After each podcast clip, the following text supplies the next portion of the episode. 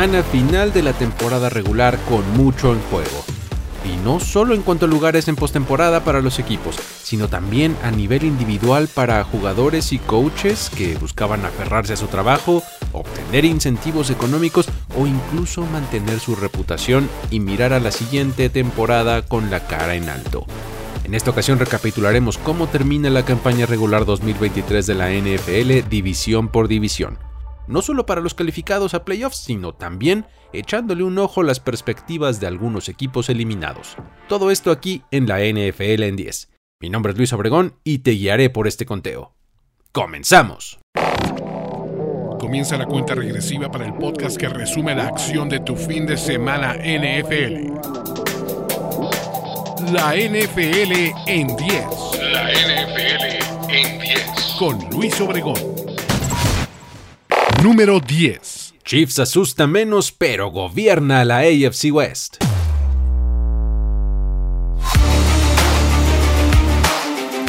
Guión habitual de la era Mahomes, los suplentes de los Kansas City Chiefs vencieron con muy poco a unos decepcionantes Chargers por marcador de 13 a 12. A pesar de que ya habían sellado su octavo campeonato divisional consecutivo la semana pasada, reconfirmando que el oeste de la americana es todavía su territorio, a pesar de compartirlo con unos Raiders que resurgieron con Antonio Pierce como head coach interino y unos Broncos que están cambiando de rumbo con Sean Payton en los controles y Russell Wilson en la rampa de salida. Kansas City llegaba a este partido sin nada que pelear. Ellos sabían que del sembrado número 3 de la AFC no se moverían, por lo que arriesgar a Patrick Mahomes, Travis Kelsey y otros titulares simplemente no valía la pena. A pesar de ello, superaron a unos Chargers hundidos en el abismo en el que no encuentran ni pies ni cabeza. Si bien al perder aseguraron el pick número 5 en el próximo draft, de cualquier manera enfrentan muchas decisiones en el offseason, comenzando por definir a su nuevo entrenador en jefe. Los Chiefs recibirán a los Miami Dolphins el sábado por la noche, en medio de esta inusual racha en la que no sabemos con certeza si son un buen equipo, pero no dejan de tener grandes jugadores y un tremendo head coach. Mientras tanto, en otro frente, los Raiders se impusieron claramente a los Broncos, culminando así la segunda mitad de la temporada en la que fueron reanimados en la sala de urgencias por un head coach interino como Antonio Pierce, una actuación que podría dar los argumentos suficientes para que el front office lo ratifique en el puesto hacia 2024 y más allá. Para los Broncos la salida parece inminente en el caso de Russell Wilson, lo que habla de la confianza de la nueva administración hacia el head coach Sean Payton, quien demostró en las últimas semanas de esta campaña que puede corregir el rumbo del equipo. Número 9. Steelers a playoffs de milagro, pero sin TJ Watt. Lo hicieron una vez más.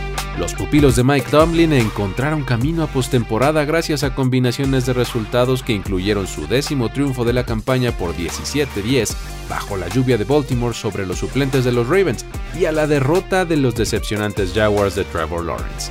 El gran problema es que la afición de Pittsburgh se queda sin tiempo de festejar porque vio caer a su líder defensivo TJ Watt por una lesión de rodilla que parece lo dejará fuera por múltiples semanas. El partido se tornó soporífero por momentos gracias a un par de factores. Primero era muy notorio que los jugadores de los Ravens estaban cuidándose muchísimo físicamente. Se les veía casi trotando en el campo de juego. Y en segundo lugar, el clima no ayudó nada a las ofensivas. La lluvia fue tan copiosa que empañó los lentes de las cámaras que transmitieron el juego e hizo que tanto el terreno como el balón estuvieran sumamente resbalosos, lo cual facilitó que el choque se convirtiera en un festival de entregas de balón. Cuando los jugadores defensivos se dieron cuenta de esto, comenzaron a apuntar directo al balón para soltar puñetazos y provocar fumbles con un buen grado de éxito. Eso sí, nada empañó el hecho de que Tomlin ahora ostenta el récord de la franquicia de más temporadas con 10 o más triunfos, superando a Bill Cowher y además puede presumir 17 temporadas sin récord perdedor. Sus Steelers están en playoffs. Pero, ¿qué tanto pueden avanzar con Mason Rudolph? Y sin su líder defensivo, TJ Watt. Lo de este último jugador es súper destacado a la defensiva, ya que antes de salir del encuentro registró dos sacks, lo cual lo dejó como el líder de la liga en esta categoría, llegando a 19. Además, habrá que ver si Minka Fitzpatrick, otra de sus figuras de este lado del balón, está listo para la próxima semana. De momento, se prepara para enfrentar de visita el próximo domingo a mediodía a los Buffalo Bills, que pasan por un gran momento, especialmente con la ofensiva de Josh Allen. En el otro frente de esta AFC North vimos cómo los Browns se guardaron para playoffs. Iniciaron el partido con Jeff Driscoll como quarterback y su esfuerzo en el campo no fue gran cosa. Ante esto, los Bengals los vencieron con facilidad, mostrando espíritu de lucha y dando lugar a suposiciones de qué habría pasado de tener a Joe Burrow sano. Sin embargo, este equipo de Cleveland sigue perfilándose como un rival de lo más incómodo, al que nadie quiere enfrentar en postemporada y que puede tornarse en un verdadero problema para sus rivales. De entrada visitarán a un joven y motivadísimo escuadrón de Houston para abrir la ronda de wildcard el sábado por la tarde. Los resultados confirman a esta como la más competitiva de las ocho divisiones de la liga. No solo por meter a tres representantes a playoffs, sino porque los cuatro equipos terminaron oficialmente la campaña con récord ganador, algo inédito en la NFL desde 1935. Número 8. Tampa Bay sufre y gana tercer banderín en fila. Manera poco refinada si se quiere, y con un estilo poco claro respecto a otras campañas, este equipo continúa en la cima de su división, gracias en parte a las inconsistentes actuaciones de Saints y Falcons y a que vencieron apenas por 9-0 a los Panthers, viéndose horribles, cansados y golpeados en el proceso. De pronto las cosas no lucen tan mal dado que enfrentarán al equipo clasificado que peor se ha visto en el último mes, los Philadelphia Eagles. ¿Cómo pueden cambiar las narrativas en unas semanas y luego volverlo a hacer en unos minutos? Por mucho tiempo pensamos que el campeón del NFC South llegaría como una presa apetitosa para el wild card ante el quinto equipo sembrado en la conferencia.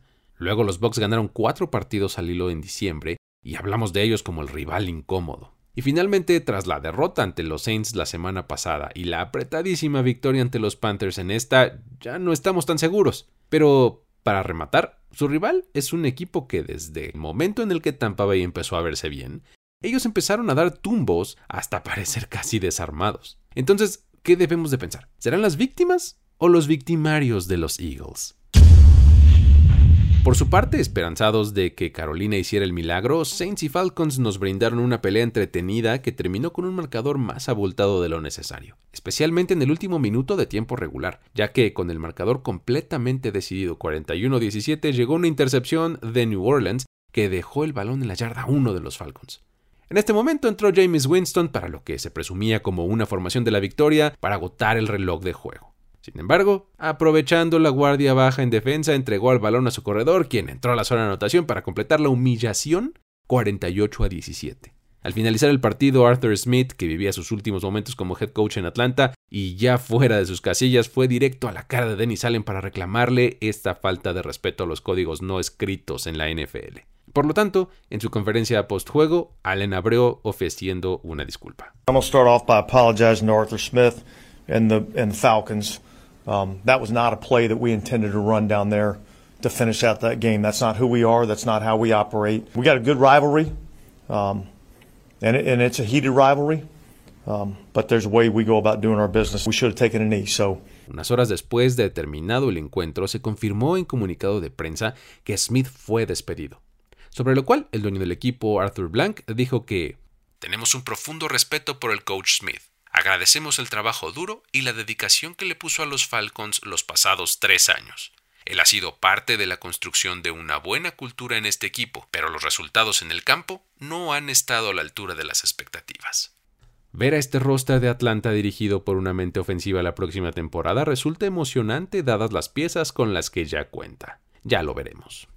Número 7. Penosa derrota de Pats podría marcar fin de Belichick.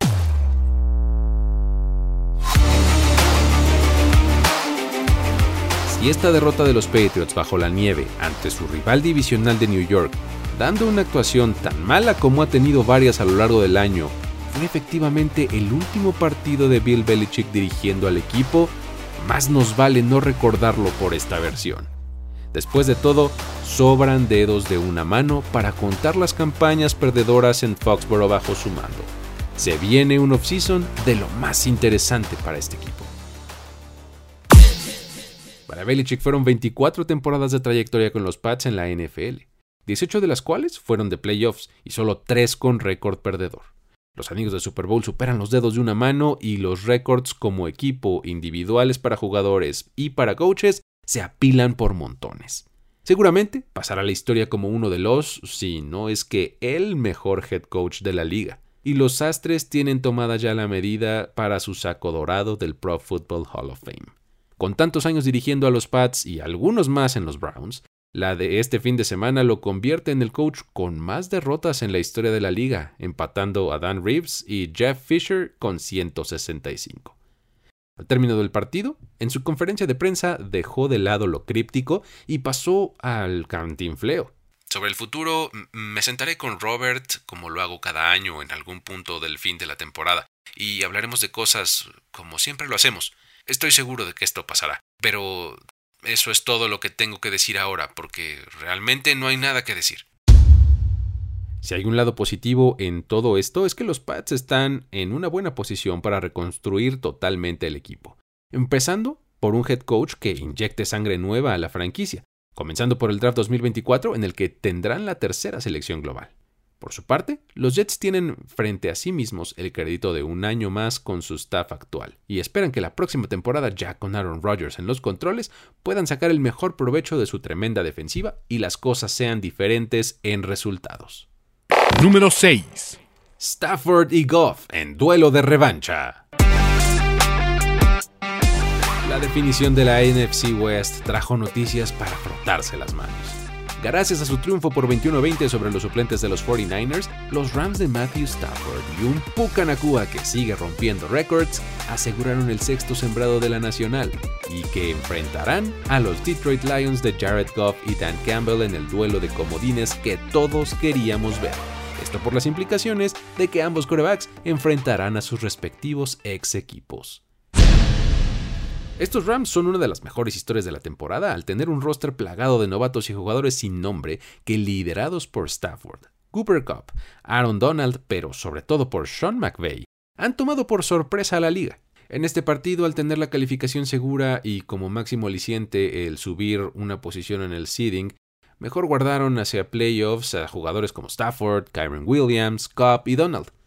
Alguien que sí tenía razones para estar en el campo era Puka Nakua, quien rompió dos récords de temporada como wide receiver novato. El de más yardas recibiendo, con 1486, y el de número de recepciones, con 105. La primera de estas marcas databa nada menos que de 1960. Una vez que cayeron los récords, fue directamente a festejar con su madre, que lo esperaba ansiosa acerca de los laterales y el receptor no volvió al campo el resto del juego. Ahora los Rams llegan calificados con récord de 9-8, con un buen nivel de juego y sintiéndose muy bien con sus armas y opciones a la ofensiva. Los mencionados titulares que descansaron le dan excelentes posibilidades a unos Lions que cerraron la temporada viniendo a menos y cuya defensiva es permisiva por aire. Aún así, habrá que seguir de cerca a sus equipos especiales, pues su pateador Brett Maher finaliza la temporada con 11 goles de campo y 6 puntos extra fallados. Mientras eso sucedía, en juego entre Seahawks y Cardinals, ambos cumplieron con el resultado y las sensaciones que venían dando en la temporada. Seattle llegó peleando por playoffs hasta el final y parecía ahogarse solito, hasta que Gino Smith se encendió en el momento clave tras un field goal fallado por Arizona que les dio el triunfo por 21-20. El problema fue que necesitaban ayuda para entrar a playoffs y no la consiguieron, ya que este último boleto de la Nacional fue para los Packers. Los Seahawks parecen un espejo de los Steelers en esta conferencia. Pete Carroll, de 72 años de edad, alcanzó su victoria 170 como head coach y acompaña a Belichick, Reed y Tomlin en este club. La pregunta es, ¿cuánto tiempo seguirá en este equipo? Siempre fueron un conjunto aguerrido, pero con calidad muy limitada. Sufrieron cada partido y vivieron del chispazo del milagro y de las jugadas poco ortodoxas de un desordenado Gino Smith. Su récord de 9-8 luce más mediocre que admirable. También el papel de John Snyder está bajo escrutinio como GM. Las elecciones de draft no convencen en general, aunque parecen acertar en grande en al menos uno o dos picks por año. Finalmente hay que aplaudir que los Cardinals cerraron la temporada jugando fuerte y con mucho orgullo. A pesar de que el talento y las circunstancias los proyectan como uno de los peores equipos de la NFL, lograron sacarle triunfos a equipos de playoffs, eh, tales como los Cowboys, los Eagles y los Steelers, en una campaña en la que quedaron 4 ganados y 13 perdidos. Todavía parece adecuado ver a este equipo como uno que Kyler Murray dirige si logra estar totalmente sano. Y además también James Conner puede cargar a esta ofensiva terrestre. Número 5. Packers y Love se saltan año de reconstrucción. Montaña rusa que supuso la temporada de este equipo terminó con impulso ascendente. Comandados por la juventud e ímpetu de Jordan Love, consiguieron una emocionante victoria 17 a 9 sobre los Bears para hacerse con el último boleto a playoffs de la NFC uno que los pone frente a los Cowboys, que son temibles en casa, pero que serán puestos a prueba pues prácticamente están jugando con dinero de la casa al llegar a postemporada cuando se suponía que estaban en plena reconstrucción en el primer año sin Aaron Rodgers. La temporada pasada este equipo estuvo a una sola victoria de calificar a playoffs y los Lions arruinaron esta fiesta en aquel Sunday night, por lo cual no resultaba descabellado pensar que Chicago podía hacer algo similar este año. La clave, por supuesto, estuvo en su quarterback Jordan Love, quien en el último mes de la temporada ha mostrado un crecimiento por demás interesante. Ayuda muchísimo también que Aaron Jones ha vuelto a la acción y por segunda semana consecutiva tuvo un muy buen partido. El coach Matt LaFleur ha sacado lo mejor de sus jóvenes armas a la ofensiva, pero la preocupación sigue siendo Joe Barry, que como coordinador defensivo deja más dudas que certezas. Los Bears por su parte, contentos con dos picks dentro del top 10 del próximo draft, sumados a un Justin Fields que sin tener asegurado el puesto para 2024 cerró con un gran ritmo de juego y química con sus receptores, además de una mejora en el nivel de su línea ofensiva. Las cosas prometen ir en buena dirección para este equipo a pesar de esta dura derrota divisional. En el otro frente de la NFC North, Detroit venció a los Vikings 30 a 20 en un partido que no dejó un buen sabor de boca para nadie. Los Lions tenían la oportunidad de subir al sembrado número 2 en caso de que ellos ganaran y los Cowboys perdieran y por ello salieron con equipo completo a enfrentar a un rival divisional que necesitaba ganar y mucha ayuda para meterse a postemporada. Desafortunadamente para ellos las cosas no se dieron así y en su partido una de sus piezas más importantes a la ofensiva, el Tyrant novato Sam Laporta, salió lesionado de la rodilla, lo que le costará algunas semanas fuera de acción. La posibilidad era remota, la recompensa era baja y el riesgo de que una lesión así sucediera era más alta. Sin embargo, el estilo desenfrenado del coach Dan Campbell ahora los tiene en esta situación.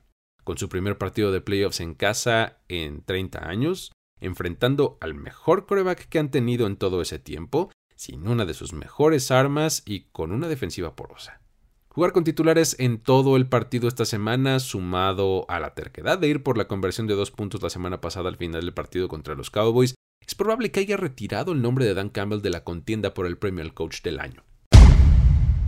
Finalmente los Vikings se enfrentarán a una oficina de importantes decisiones, especialmente sobre el contrato de Justin Jefferson y un potencial cambio de quarterback, ya que Kirk Cousins se convierte en agente libre en marzo. Tras lo mostrado esta temporada, parece mejor que no hayan entrado a playoffs, ya que simplemente no tenían el talento suficiente para hacer frente al resto de los calificados. Número 4. Cowboys gana el este tras derrumbe de los Eagles.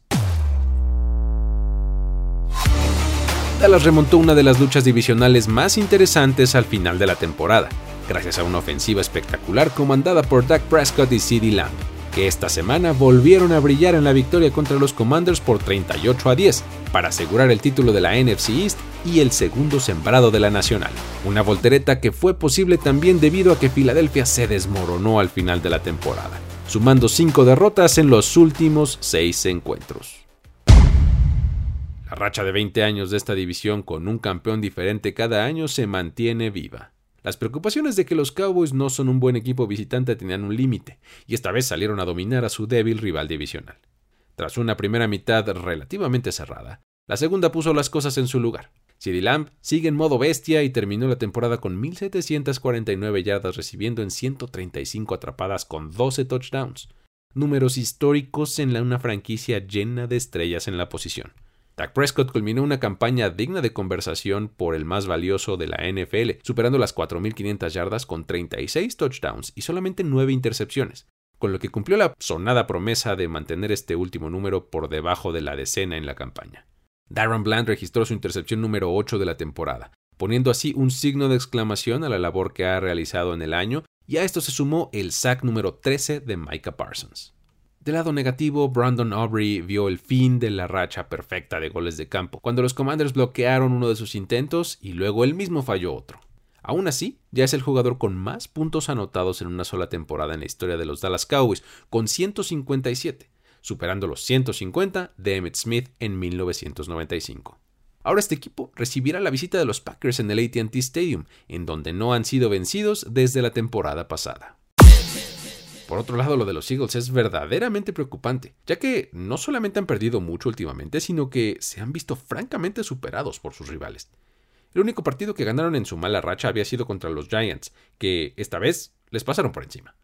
Jalen Hurts se vio errático en el encuentro y lo peor es que sufrió una aparatosa lesión en uno de sus dedos en la mano de lanzar, la cual se suma a otras tantas que ya lleva acarreando algunas semanas en la temporada. AJ Brown también tuvo un problema de lesión en el partido y esto se suma al hecho de que DeAndre Swift no pudo jugar por la misma causa. En resumidas cuentas, el haber asegurado su lugar en postemporada tan pronto en el año es bendición y maldición simultáneamente, ya que la inercia los llevó hasta la fase en la que están, esta en la que cualquier cosa puede suceder. Pero por otro lado, llegan en su peor estado y en su peor forma a las instancias más decisivas. Ahora enfrentarán de visita en la ronda de comodines a los Buccaneers el lunes por la noche. Ya estamos por llegar al final de este conteo en el último episodio de la temporada regular, así que si no lo han hecho todavía, están a tiempo, ¿eh? Vayan y suscríbanse al feed de este podcast y dejen un review de 5 estrellas en la plataforma de su preferencia. Además, también recuerden que pueden encontrar una versión muy resumida de este contenido en el canal de YouTube de Mundo NFL. Si quieren continuar la conversación, los invito a seguir las redes sociales de Mundo NFL y las mías también. A mí me encuentran como arroba el buen Luigi. Ahora sí, vámonos a concluir. Lo más trendy de la NFL está en Trend Zone. Martín del Palacio, Carlos Mauricio Ramírez, Rolando Cantú y Mariano Cinito tienen la cobertura total de tu semana NFL. Escucha Trend Zone en tu plataforma de podcast favorito. Número 3. Titans dicen no al tanking. Perder apesta, dijo Mike Vrabel a la prensa previo a esta semana 18. Y sus jugadores una vez más se movieron al ritmo que él marcó, al exhibir por completo a un equipo de Jacksonville que simplemente no encontró respuesta a los embates defensivos que terminaron en turnovers, así como a los aplastantes acarreos de un motivado y emocional Derrick Henry a quien, si lo vimos por última ocasión vestido como Titan, lo hizo valer al máximo. Because it sucks to lose, Gentry. Losing, awful. That's why I want to win. Because you don't sleep. You want to win for the players that bust their tail. That's it. Mucho se habla al respecto y se menciona la palabra tanking. Pero estos Titans nos han dado la muestra de cómo ese concepto en la NFL pertenece más a los front offices, a los fans y a la prensa que a los coaches y a los jugadores. Para ellos, jugar fútbol es más que solo su trabajo, es cierto que muchas veces los equipos y la liga misma se encargan de recordarles, a veces de forma muy brusca, que esto es solo un negocio. Quedó claro una vez más que la calidad como coach de Mike Vrabel va más allá de la táctica y la estrategia. Es en la motivación, en hacer creer a sus jugadores, en transmitirles la pasión por el juego. Después de todo, recordemos que Rabel es un exjugador exitoso, ganador de tres Super Bowls como parte de equipos llenos de estrellas, por lo que sabe lo que se necesita para formar y conducir un roster. En esas épocas era un defensivo capaz de crear caos, tal como su equipo lo hizo al conseguir esta victoria. Las consecuencias fueron las siguientes. Primero, los Jaguars quedaron eliminados. Además, los Texans consiguieron el título de la AFC South. Luego, los Steelers calificaron.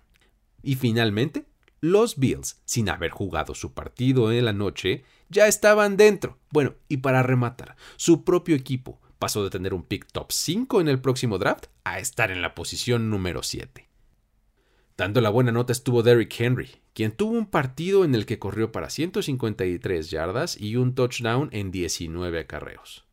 Su futuro es un tema a seguir en los próximos meses, ya que se convertirá en agente libre en este offseason, por lo que probablemente hayamos visto su última actuación con este equipo, lo cual se hizo muy evidente cuando le dieron el micrófono y su voz sonó en las bocinas del estadio.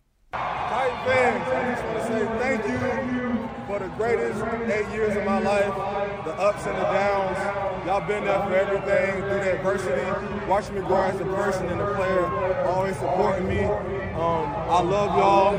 Uh, I love seeing the 22s in the stadium. Hopefully, I was an inspiration to all the young kids and everybody in the community. Thank y'all so much. God good.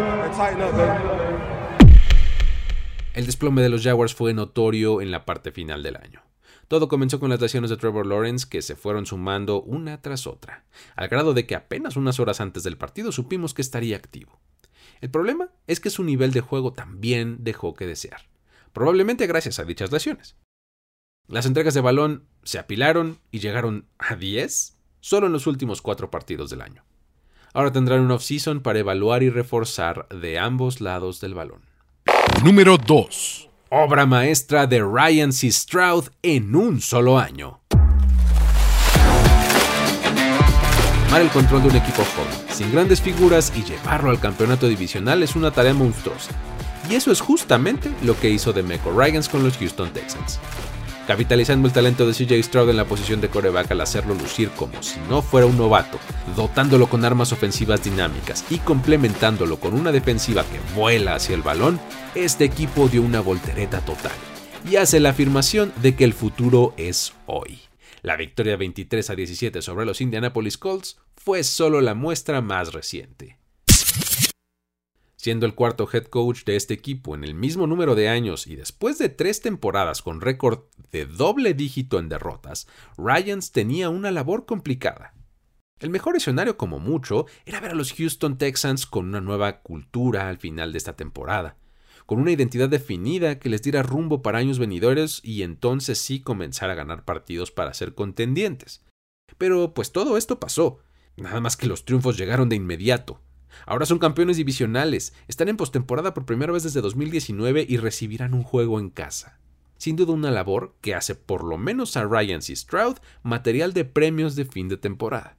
El quarterback subraya su nombre en la candidatura a novato ofensivo del año, mientras que Ryans podría ser el coach del año. Ahora se preparan para recibir unos peligrosísimos Browns en el primer partido de la ronda de Wildcard en un duelo que sin duda será de los más interesantes. Para los Colts no todo es malo tras esta derrota. Viendo el panorama completo, este fue un equipo que perdió a su coreback seleccionado temprano en el draft, reinventó su defensiva y mantuvo a Jonathan Taylor, una de sus armas principales al ataque dentro y fuera de la alineación durante todo el año. Aún así, el head coach Shane Staken encontró la manera de mantenerlos competitivos y relevantes hasta el último partido de la temporada. Será interesante ver el camino que siguen en el offseason para reforzar su roster. Número 1. Josh Allen fulmina a Miami. Bills campeones del Este. Si los Bills van a depender de esta versión de Josh Allen, entonces todos tienen que temerle por igual, tanto los rivales como sus propios compañeros. El quarterback dio una muestra de la experiencia completa que nos espera con él, en un partido en el que por un lado lanzó dos intercepciones, pero que por otro se echó el equipo al hombro y lo sacó avante haciendo jugadas espectaculares en momentos importantes para conseguir el triunfo que asegura el título divisional y el segundo sembrado de la AFC. El rango de posibilidades con Allen es tan grande que espanta a propios y extraños. No importa de qué lado del sideline se encuentren o qué colores vistan como aficionados. Lo cierto es que con 30 de 38 pases completos para 359 yardas y 2 touchdowns, se puede vivir muy bien, incluso a pesar de esos dos pases que terminaron en manos de la defensiva y un fumble que le dio una oportunidad extra al rival. Las dudas en torno a este equipo eran legítimas, pero en un partido en el que enfrentaban a una ofensiva explosiva, ellos se encargaron de mantener el acelerador a fondo, producir yardas y puntos tanto a la ofensiva como en equipos especiales. Por fin Stefan Diggs tuvo un partido importante después de que había estado poco involucrado, y la diferencia fue notoria. James Cook encabezó el juego terrestre en combinación con el mismo Allen y en términos generales la ofensiva marchó bastante bien. Ahora lucen embalados entrando a playoffs con una racha en la que han ganado 6 de los últimos 7 encuentros que han disputado y enseguida se preparan para la visita de los Steelers en la ronda de Wildcard el domingo a mediodía. Los Dolphins dieron una muestra más de su estilo de fútbol fino, ágil y rápido. Sin embargo, se quedaron cortos en este partido, en parte debido a sus constantes lesiones. Este es un equipo con muchas bajas entre sus titulares, y ahora se sumaron unas cuantas más, lo cual no son para nada buenas noticias, sobre todo cuando su siguiente partido es de visita en Kansas City. La NFL en 10. Así llegamos al final de este episodio. Para más análisis, información y otros ángulos de los partidos del fin de semana, recomiendo seguir a Mundo NFL en todas las plataformas. nfl.com diagonal mundo, arroba mundo NFL en redes sociales. Suscríbanse también a los feeds de los distintos podcasts que existen aquí y también al canal de YouTube. Este episodio fue posible gracias al apoyo de Carlos Mercado. Mi nombre es Luis Obregón y si quieres que sigamos la conversación en redes sociales me encuentras como arroba el buen Luigi. Me despido de una edición más de la NFL en 10. Hasta la próxima. Ya eres parte de la conversación NFL de esta semana. La NFL en 10. La NFL en 10. Conductor y productor ejecutivo Luis Obregón. Voz en off y diseño de audio Antonio Sempere. Una producción de primero y 10 para NFL. La NFL en 10.